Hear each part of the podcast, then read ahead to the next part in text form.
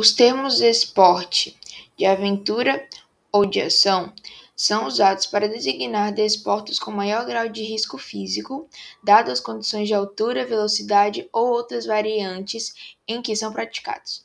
Os esportes de aventura são praticados próximo à natureza e envolvem a superação de obstáculos geográficos.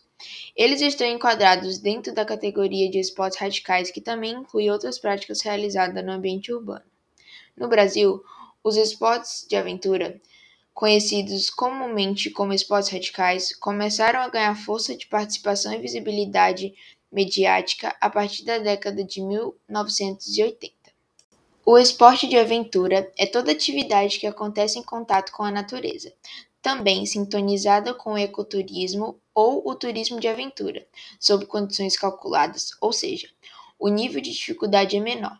Já o esporte radical pode ser praticado tanto nos meios urbanos quanto rurais, dentro de ginásios, pistas, praias artificiais ou outside, com manobras mais complexas e arrojadas e um detalhe que faz total diferença, maior intensidade. Assim, o esporte radical libera muito mais adrenalina e faz com que o praticam se envolva de corpo e alma, querendo sempre vencer os próprios limites.